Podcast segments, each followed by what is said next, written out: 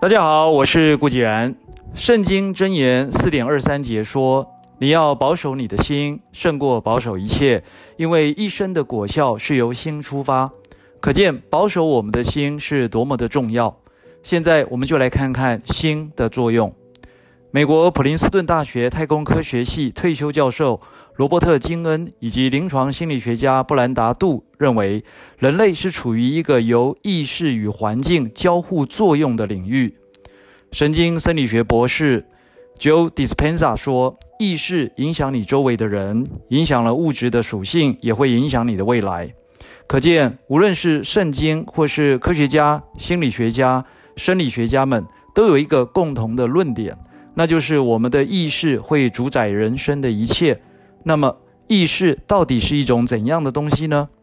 此前的一篇脸书文章中，我们提到了投影机可以将我们的简报内容投射在投影幕上。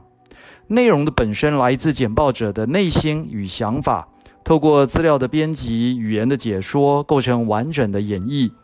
相同的原理，当我们心中形成了一个念头之后，这个念头就会透过内心这部投影机投射在我们的语言和行为上，然后吸引或排斥某些人、某些事，并影响我们周遭的事物。这个过程非常类似我们曾经提到的念头决定思想，思想带来语言，语言造就行为，行为形成习惯，习惯决定命运。命运决定人生。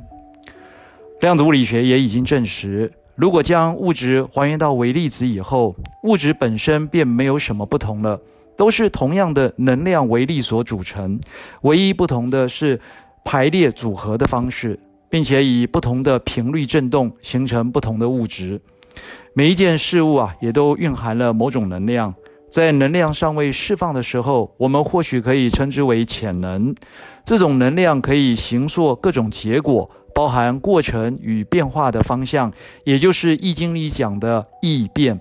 也是佛经里讲的无常，在我们所遭遇的人群之中，并没有哪一个人本身是令人不悦的，因为总会有某些人认同，某些人不认同，某些人喜欢，某些人不喜欢。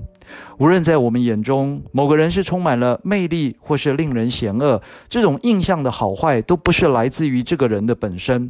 这样的观感是从何而来的呢？